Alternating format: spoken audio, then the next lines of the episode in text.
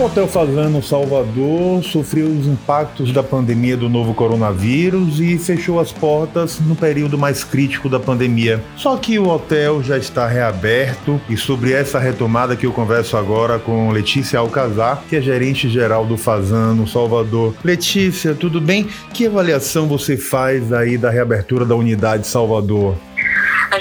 A gente reabriu o hotel, primeiro boa tarde, Osvaldo, tudo bom? A reabertura do hotel, ele foi, ela foi no dia 8 de outubro e foi um sucesso. Superou nossas expectativas. No primeiro final de semana de operação, né, que foi logo no dia de 9 a 12, a gente teve uma lista de espera de hóspedes interessados. Então a gente ficou muito feliz com o resultado. Vários protocolos foram colocados em prática para atender as determinações do poder público e dar segurança aos hóspedes. Como se deu esse processo de construção para a reabertura da, da unidade de Salvador? Os nossos primeiros hotéis a reabrir foi o Hotel Fazendo Boa Vista e ele foi o primeiro da América Latina a conquistar o selo da Safeguard do Grupo Bureau Veritas, que é um selo certificado nos maiores padrões de limpezas mundiais. Então, que foi, o bom da gente ter sido o último hotel do grupo a, a reabrir, o penúltimo, na verdade, foi que a gente aprendeu muito com os nossos irmãos, com seus protocolos locais. A gente se adaptou aos nossos protocolos locais, às certificações do Bureau Veritas. E aí, ao longo, a gente foi construindo. A gente, atualmente, a gente tem um manual de experiência ao hóspede, onde, quando o cliente faz a reserva, ao enviar a confirmação, envia para o hóspede esse manual, que consta todos os nossos protocolos de higiene e prevenção adotados. E, assim, a gente também se adequa às, às comunicações visuais que tem nos ambientes do hotel, né? A gente optou por fazer a reabertura de uma forma gradual, é, com a capacidade de serviços reduzidos. Ou seja, a gente abriu primeiramente com 50 apartamentos operando, 20 apartamentos fechados e redução de horário em vários serviços. E aos poucos a gente vem reabrindo para garantir maior segurança para os nossos clientes. Né? A gente sabe que todo mundo segue os protocolos, mas eu acho que a sensação de segurança também é muito importante. Aqui no Fazendo Salvador a gente também tem uma máquina de UVC, que é a mesma máquina que usa em hospitais. Aqui ela é conhecida como robô Lili. e ela foi desenvolvida, ela inativa vírus, fungos, bactérias, e a gente aplica essa máquina em todas as saídas de apartamento e nas áreas públicas durante a madrugada também. Que ótimo. Como tem sido a repercussão e a adesão do público do hotel? Incrível, muito melhor do que o esperado. A gente tinha uma expectativa boa, mas não tanto como a gente vem performando. Em outubro desse ano de 2020, eu tive um resultado melhor do que em outubro de 2019. Olha, isso é um dado importante, relevante, que mostra a força do, do mercado e a atenção que o público volta para o Fazano Salvador. Verdade. A gente está muito feliz. O que esperar desse período de retomada do setor produtivo e da economia? Como vocês estão se preparando para esse verão que está por vir, a, ainda a instabilidade que nós temos por conta da pandemia, já que o vírus continua circulando, uma vacina não foi encontrada, não tem ainda a capacidade de imunização de massa. Como vocês estão fazendo o planejamento para o próximo verão?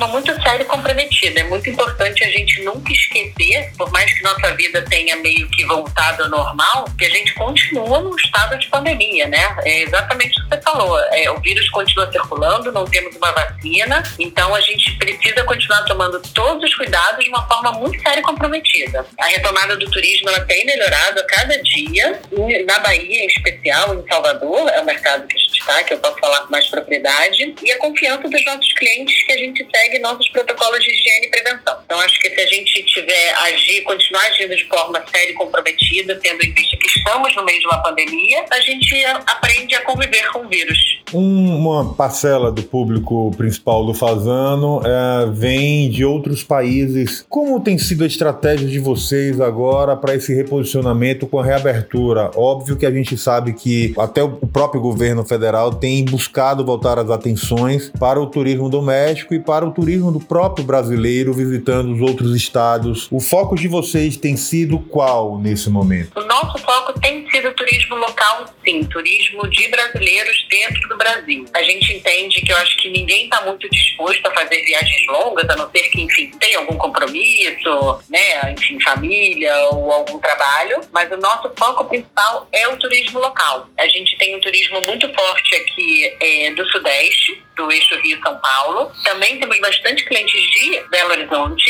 e a gente tem um público muito forte de Brasília também. E o que é bacana é que o Nordeste consome muito Nordeste. Isso é muito interessante. Então a gente tem clientes de todos os estados do Nordeste, se eu não me falha a memória. Que ótimo. Então a gente tá, tá bem feliz. Que lição você acredita que fica da pandemia que a gente está vivendo hoje? Algumas, né? Aprendemos muitas lições, nós pessoalmente, nós como empresa, e diante dessa pandemia que todos nós vivemos em 2020, eu acho que a gente aprendeu muito sobre resiliência e união. Eu acho que são, são grandes lições que ficam nesse ano de 2020, que o trabalho em equipe para arrumar soluções rápidas e eficientes para os clientes e funcionários sempre valorizando a segurança. Segurança em primeiro lugar. Qual foi o momento mais delicado que você passou junto com a equipe aí, desde o processo de fechamento à reabertura do Fazano? Alguns processos. Eu acho que fechar um hotel é muito triste. Eu me senti muito triste. Era necessário, foi necessário. Acho que não teríamos feito diferente, mas é um momento triste o apagar as luzes o vir ao hotel, enfim, com uma equipe reduzida, e você vê o hotel apagado, sem vida, né? Você tem funcionários aqui, mas não tem aquilo que a gente está acostumado. Foram momentos bem desafiadores, enfim, todos esses quase sete meses que ficamos dentro de casa, acho que foram momentos desafiadores.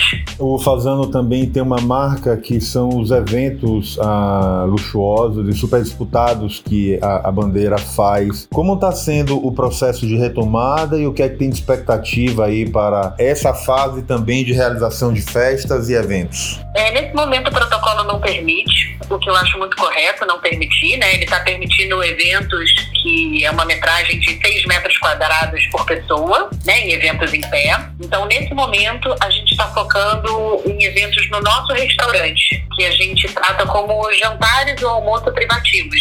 O nosso restaurante ele está funcionando atualmente de quarta a domingo para o jantar, ou seja, segunda e terça eu tenho ele fechado e eu consigo atender a jantares privativos, todos jantares sentados, seguindo o protocolo de vários restaurantes. Perfeito. E, e, o meu almoço, nesse momento, não está funcionando. A gente tem a expectativa de abrir em breve o nosso almoço, acredito que ainda dentro do mês de novembro, mas enquanto ele também não está funcionando, a gente também está atendendo almoços privativos, seguindo os mesmos protocolos. Letícia, eu quero agradecer demais a sua participação com a gente no podcast do Muita Informação e pedir que você mande uma mensagem para as pessoas que vão nos ouvir, vão ler o nosso conteúdo sobre a importância do Fazano estar tá na linha de frente dessa retomada do turismo e do setor produtivo. Pessoal, eu que agradeço. Foi um prazer enorme participar do podcast, enfim, da, das suas matérias. É, o recado que eu tenho para dar é: precisamos conviver com o vírus, estamos no estado de pandemia, precisamos usar máscara, manter distanciamento social, seguir protocolos de higiene e limpeza, para que de uma forma a gente consiga sair de casa, trabalhar, movimentar a economia, viajar e respeitando o próximo, né? Eu acho que é um respeito ao próximo, um pouco daquilo que a gente falou de união à resiliência e vamos ver onde é que vai nos levar. Mas eu acho que a gente está tá no caminho certo. Siga a gente nas nossas redes sociais e até o próximo podcast.